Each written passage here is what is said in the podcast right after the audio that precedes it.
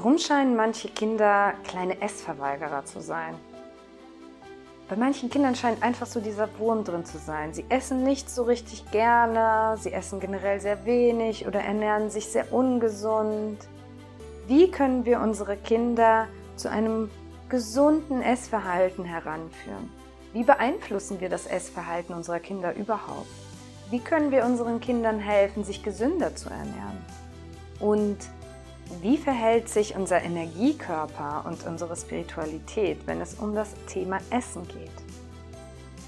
All diese Fragen beantworte ich dir heute in dieser Podcast-Folge. Mein Name ist Xenia Ruddes und ich heiße dich herzlich willkommen auf meinem Podcast Kundalini Eltern. Der Podcast für bewusste Elternschaft und Spiritualität in der Familie.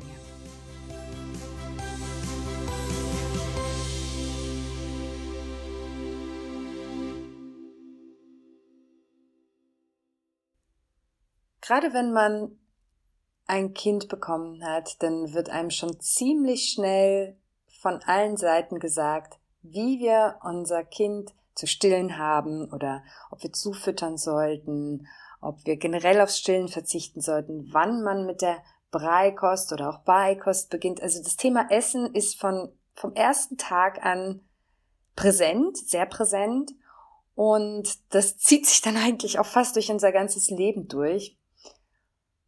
Und in vielen Familien ist das tatsächlich so ein bisschen die Herausforderung, mit, vor allen Dingen mit kleinen Kindern. Es gibt die sogenannten Essverweigerer, die anscheinend irgendwie, denen anscheinend nichts schmeckt, die nie Lust auf Essen haben, die sich fürs Essen einfach überhaupt nicht interessieren und ganz, ganz besorgte Mütter, die dann immer fragen, warum ist das so? Was soll ich tun? Wie kriege ich mein Kind dazu, dass es sich äh, besser ernährt oder dass es einfach mehr isst? Schauen wir uns doch das ganze Thema mal aus dem Gesichtspunkt der Natur an. Wie ist das vorhergesehen? Wir alle kommen mit einem Instinkt auf die Welt, dass wir uns ernähren müssen. Also selbst die kleinsten Babys, die gerade erst aus der Mutter herauskommen, wenn man sie auf die Brust legt, dann bewegen sie sich automatisch schon Richtung Brustwarze, um direkt sich zu stillen. Und so ist es natürlich auch von der Natur vorhergesehen, dass wir Mütter unsere Kinder stillen. Und zwar am besten natürlich voll stillen. Und das bis die Kinder so ungefähr ihre ersten Zähne bekommen. Das sind so die ersten Anzeichen, dass die Natur sagt, okay, jetzt könnte was langsam Stück für Stück in den Mund kommen. Dafür sind die Zähne nun mal da. Und ich möchte nur ganz kurz mal aufs Thema Stillen eingehen. Ich weiß, dass ähm, Stillen auch ein Riesenthema ist, nochmal ein ganzes Thema für sich. Und ich möchte aber wirklich nochmal darauf aufmerksam machen, wie natürlich und wichtig das Stillen von uns, für uns Menschen ist, weil die Menschheit hat sich einfach so extrem von diesem Stillen wegbewegt, als es so im Mittelalter irgendwann anfing, dass die Adligen ähm, ihre Kinder von, von irgendwelchen Ammen haben großziehen lassen und dadurch wurde halt mit anderer Milch gefüttert und Stillen ist so ein bisschen uncool geworden in dieser Zeit und nur die, die Armen, die sich das nicht leisten konnten, haben gestillt und so ist man wirklich vom Stillen abgekommen. Und immer mehr hat sich dieser Gedankengang bei Müttern auch verankert, dass sie aus irgendeinem Grund nicht stillen können. Noch bevor sie es überhaupt probiert haben, noch bevor das Baby da ist. Ich habe auch gerade jetzt eine Freundin, die schwanger ist jetzt ist sie halt wieder schwanger und möchte unbedingt stillen und spricht ganz oft mit uns darüber, dass sie Angst hat, dass es nicht klappt und dass sie sich das so sehr wünscht und sie macht sich einfach unheimlich viele Sorgen ums Stillen, bevor sie es überhaupt einmal ausprobiert hat. Und es geht nicht nur ihr so, ich kenne unheimlich vielen Frauen, denen, die, denen es so geht, die auch in ihrer Schwangerschaft zu mir kamen und sagen, oh, meinst du, das wird mit dem Stillen klappen? Ich möchte unbedingt, dass das klappt und was, wenn ich nicht genug Milch habe und ich glaube, dass das sowieso nicht geht und da müssen wir natürlich uns einfach mal beobachten und schauen, dass wir natürlich mit unseren Gedanken das natürlich auch einfach manifestieren. Ne? Und sagt, wenn ich den Glaubenssatz in mir trage, dass das sowieso nicht klappen wird, weil es angeblich bei 50 Prozent aller Frauen nicht klappt auf der Welt, dann gehe ich natürlich auch einfach mit diesem Gedankengang, mit dieser Energie dort heran und schaffe mir selbst natürlich einfach Schwierigkeiten. Wenn wir nicht dafür vorgesehen wären, unsere Kinder voll und ganz zu stillen, dann hätten wir als Menschheit auch einfach nicht überlebt in der Vergangenheit. Wir müssen uns da so ein bisschen zurückerinnern, dass unser Körper genau dafür gemacht ist und dass das natürlich auch einfach das Beste für unser Kind ist. Wir bauen das Immunsystem unseres Kindes auf. Man hat Studien, die zeigen, dass Kinder, die voll und lange gestillt werden, viel weniger Allergien bekommen, generell ein stärkeres Immunsystem haben. Also es gibt wirklich einfach nichts Besseres, was wir für unser Kind tun können.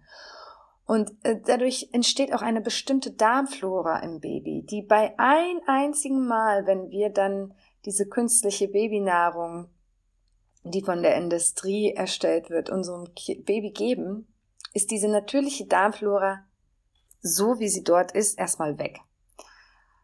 Deswegen sollten wir auch wirklich versuchen, so lange wie möglich voll zu stillen. Und sobald dann die ersten Zähnchen kommen, können wir unser Baby probieren lassen, Nahrung auszuprobieren. Auch das hört sich jetzt seltsam an, wie ich soll meinem Kind, meinem Baby einfach irgendwas äh, in die Hand geben, es kann sich ja verschlucken.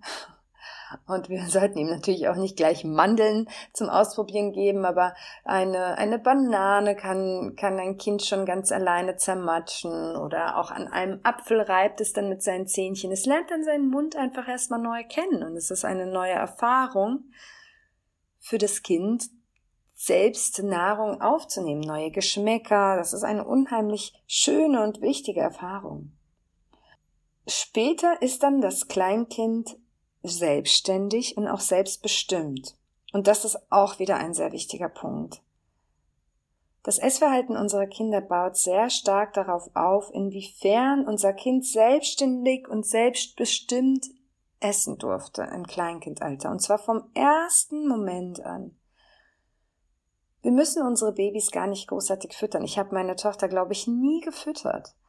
Ich habe ihr einfach einen Löffel in die Hand gegeben und sie das ausprobieren lassen. Manchmal hat sie mit dem Löffel gegessen, manchmal natürlich auch mit den Fingern und dann hat sie halt ihren Avocado-Brei oder was auch immer ich ihr dann in, in vielleicht anfangs auch noch in Breiform gegeben habe oder auch einfach in weiche Nahrung in Form von Kartoffeln oder eben aufgekochtes Gemüse oder auch aufgekochtes Obst, aber eigentlich geht auch Obst sogar unaufgekocht. Also wir, wir sind da natürlich auch so ein bisschen ängstlich behaftet einfach dem Kind wirklich auf den Tisch legen und es ausprobieren lassen. Und wir müssen halt einfach in Kauf nehmen, dass es danach aussieht, als wäre eine Bombe explodiert in der Küche.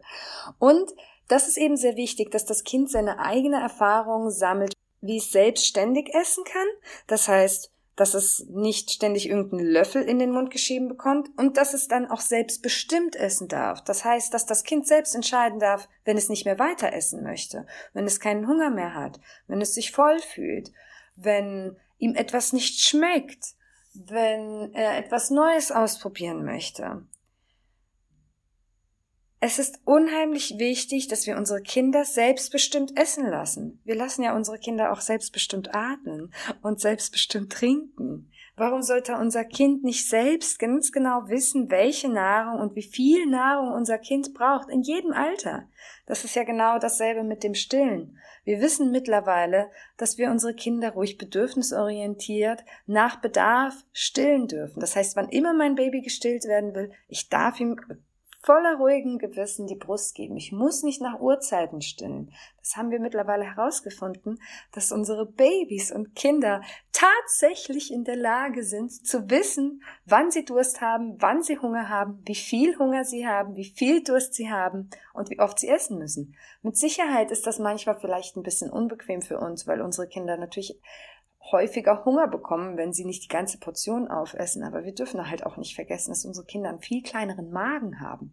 Sie können gar nicht das Volumen an Essen aufnehmen, das wir aufnehmen. Und dementsprechend ist der Magen auch schneller leerer. Deswegen dürfen wir uns darauf einstellen, dass unsere Kinder über den Tag verteilt mehrere kleine Portionen essen. Und hier sollten wir einfach immer schauen, dass wir ein Angebot für sie da haben, dass wir ihnen immer wieder kleingeschnittenes Obst oder auch Gemüse oder was auch immer wir unseren Kindern eben zu essen geben wollen, ähm, anbieten und es da ist und unsere Kinder dann selbst entscheiden lassen, wie und wie viel sie davon essen wollen. Und was dann eben dieses Essverhalten durcheinander bringt, sind solche Dinge wie Stillen nach Uhrzeit, eben zu viel füttern, dass wir unserem Kind, unser Kind ist ja daran, wenn wir unser Kind ständig füttern, daran gewöhnt, dass es einfach nur da sitzt und zu irgendeiner bestimmten Uhrzeit, die wir als Eltern dann für richtig halten, uns hinsetzen und anfangen, den Löffel mit der Nahrung unserem Kind in den Mund zu schieben. Das heißt, die Beziehung, die es dort schon in den ersten Lebensjahren zum Thema Nahrung aufbaut, ist einfach fremdbestimmt. Es hört gar nicht auf seinen eigenen Körper. Es entwickelt gar nicht so dieses gute Gefühl dafür, wann habe ich Hunger, worauf habe ich Hunger, sondern es wird ja einfach fremdbestimmt, wird ihm die Nahrung zugeführt. Zum Essen zwingen in dem Sinne, dass man sagt, es muss aufgegessen werden oder es wird erst irgendwas gemacht, wenn aufgegessen ist, und das ist auch der nächste Punkt, Essen an Bedingungen knüpfen. Du darfst erst das essen, wenn du aufgegessen hast. Oder du darfst, wir gehen erst raus spielen, wenn du aufgegessen hast. Oder die Sonne wird morgen nur scheinen, wenn du heute aufgegessen hast. Es entsteht einfach eine negative Energie zwischen dem Kind und dem Essverhalten und dem Essen. Und dadurch können tatsächlich dann auch Schwierigkeiten im Essverhalten entstehen, dass Kinder vielleicht Essen verweigern oder dass sie einfach nicht mehr so ein gutes Gefühl für sich selbst haben, okay, jetzt ist mein, mein Hungergefühl so stark, dass ich auf jeden Fall essen sollte oder danach verlangen sollte. Dass ich selbstbestimmt aussuchen kann, was ich essen will, wie viel ich essen will. Unsere Kinder, wir denken, haben wirklich immer Angst, unsere Kinder verhungern oder sie kriegen nicht genug Nährstoffe, aber unsere, jeder Mensch ist anders und genauso ist jedes Kind anders. Und jedes Kind hat einen anderen Bedarf an Nährstoffen, an, der, an dem Volumen der Nahrung, das es aufnimmt. Wir dürfen hier wirklich wieder der Intuition unserer Kinder vertrauen, unserer eigenen Göttlichkeit vertrauen, dass wir ganz genau wissen, was wir brauchen zum Überleben. Und auch unsere Kinder wissen das selbst wenn sie sich vielleicht nicht so ernähren, wie wir es uns von ihnen wünschen. Es gilt natürlich auch wie immer die Regel, wir leben vor, wie und was gegessen wird. Das heißt, wir leben einfach vor, wie gegessen wird, zum Beispiel zum Thema Tischmanieren, dass wir mit Messer und Gabel essen. Unsere Kinder kriegen das schon mit die werden, Kinder passen sich schon von alleine an. Wir müssen gar nicht zu streng ihnen irgendwelche Tischmanieren beibringen, weil in einem gewissen Alter ist für sie das Ausprobieren mit der Nahrung auch einfach noch wichtig. Es ist wichtig, die Textur anzufassen, die Temperatur an den Fingern zu fühlen, bevor sie in den Mund geht, das Riechen. Wie fühlt sich die Textur im Mund an? Ist es warm? Ist es kalt?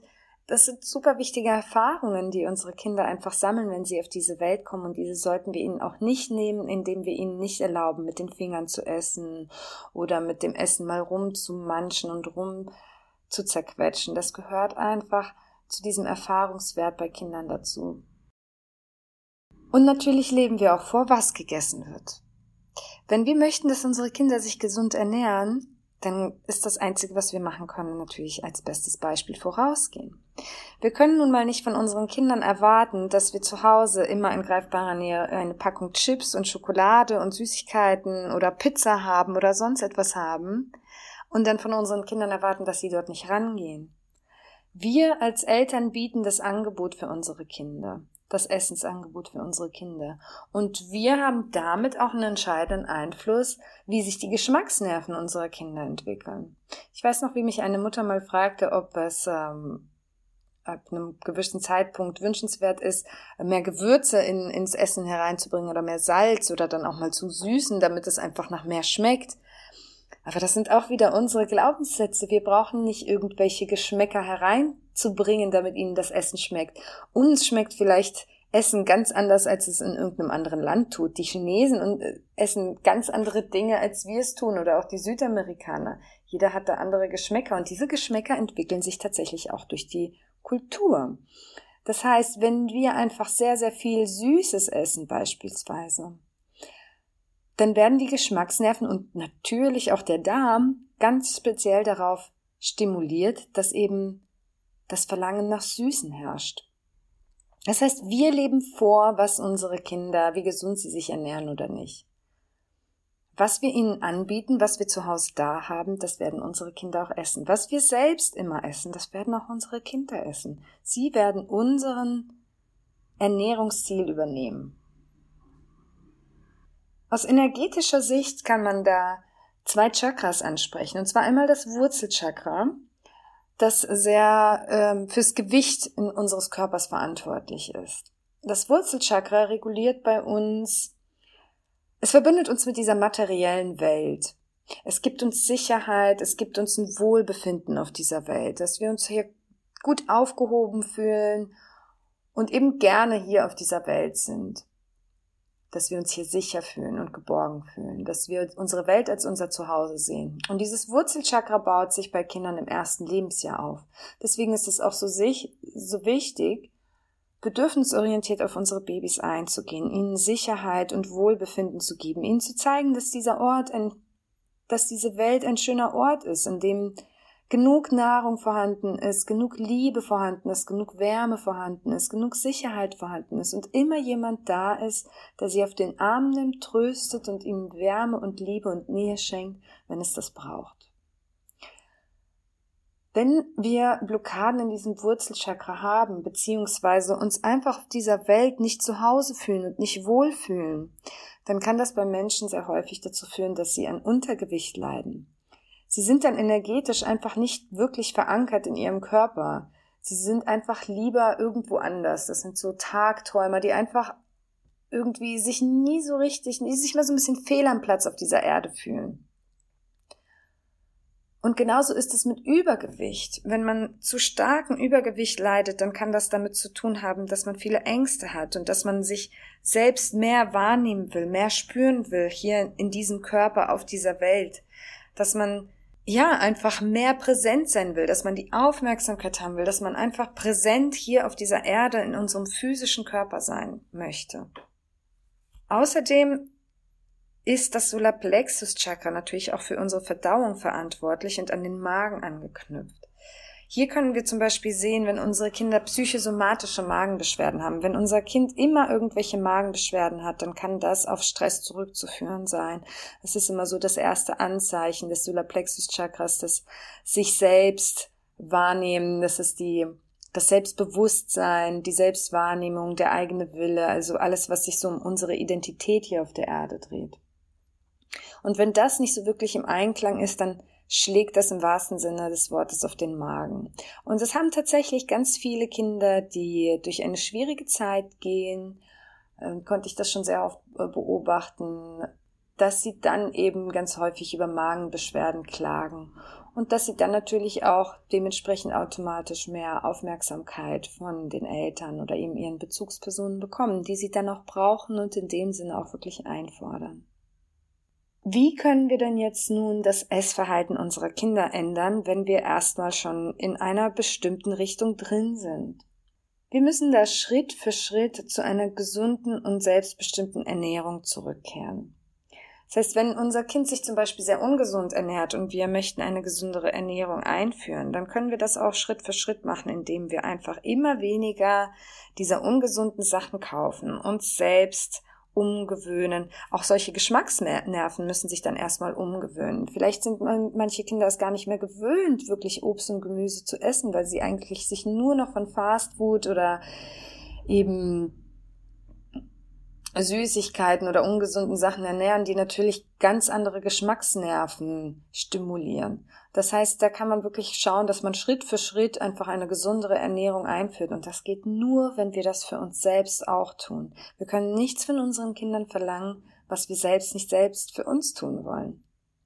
Wenn es darum geht, dass man eben so ein Essverweigerer-Kind zu Hause hat und man möchte, dass sich dort wieder eine gesunde Energie zum Essen beim Kind aufstellt, dann müssen wir im allerersten Schritt als Eltern Kontrolle loslassen. Wir müssen wirklich diesen Druck rausnehmen. Wir müssen uns selbst entspannen und darauf vertrauen, dass mein Kind sich dann ernährt, wie es das möchte. Wir können, sollten natürlich immer ein großzügiges Angebot schaffen, aber wir sollten wirklich nicht versuchen, unser Kind zu füttern, ihm zu helfen beim Essen, es zu überreden, ähm, es vielleicht sogar erpressen, dass es nur dann irgendwas anderes als Belohnung gibt, wenn es ist. Das macht das Ganze nur noch schlimmer. Das Kind muss wirklich einfach, das Kind sollte wirklich einfach von sich aus eine eine gute Beziehung zum Thema Nahrung, zum Thema Ernährung aufbauen und das Lieben zu lernen, das zu genießen, das Essen zu genießen. Ein achtsames Essen sollte immer vorhanden sein. Das heißt keine Ablenkung mit Fernseher oder irgendwelchen anderen Spielsachen, sondern man kann wirklich Spiele mit dem Kind spielen, die Augen schließen beim Essen und sagen, wie fühlt sich das Essen an? Wie schmeckt es? Ist es süß? Ist es sauer? Ist es bitter? Ist es was auch immer? Und damit einfach auch eine Verbindung zum Essen schaffen. Gemeinsames Kochen hilft dabei natürlich immer auch eine Wertschätzung dem Essen gegenüber, dass man zum Beispiel Danke sagt, dass man das Essen da hat. Wo kommt das Essen her? Wer hat es in den Supermarkt gebracht? Wer hat es vielleicht angepflanzt? Aus welchem Land kommt es? Sich einfach mit dem Thema Essen mehr besch beschäftigen und befassen und einfach eine Verbindung zu diesem Thema aufbauen. Und ganz, ganz wichtig, sich selbst den Druck rausnehmen. Weil wenn immer wir einen Druck verspüren, bei einem bestimmten Thema werden unsere Kinder diesen Druck auch spüren. Und Druck hält einfach immer davon ab, Erleichterungen in dieses Thema reinzubringen. Unseren Kindern wird es einfach schwer fallen, unter Druck zu essen. Wir können uns da selbst mal hineinversetzen, wie es für uns wohl wäre, wenn uns jemand vorschreibt, um welche Uhrzeit wir was essen sollen und wie viel wir davon essen sollen. Wie schnell würden wir wohl die Lust am Essen verlieren? Und nicht anders geht es unseren Kindern. Das heißt, innerlich entspannen und natürlich auch unseres, unser eigenes Essverhalten reflektieren. Ich wünsche euch allen einen guten Appetit.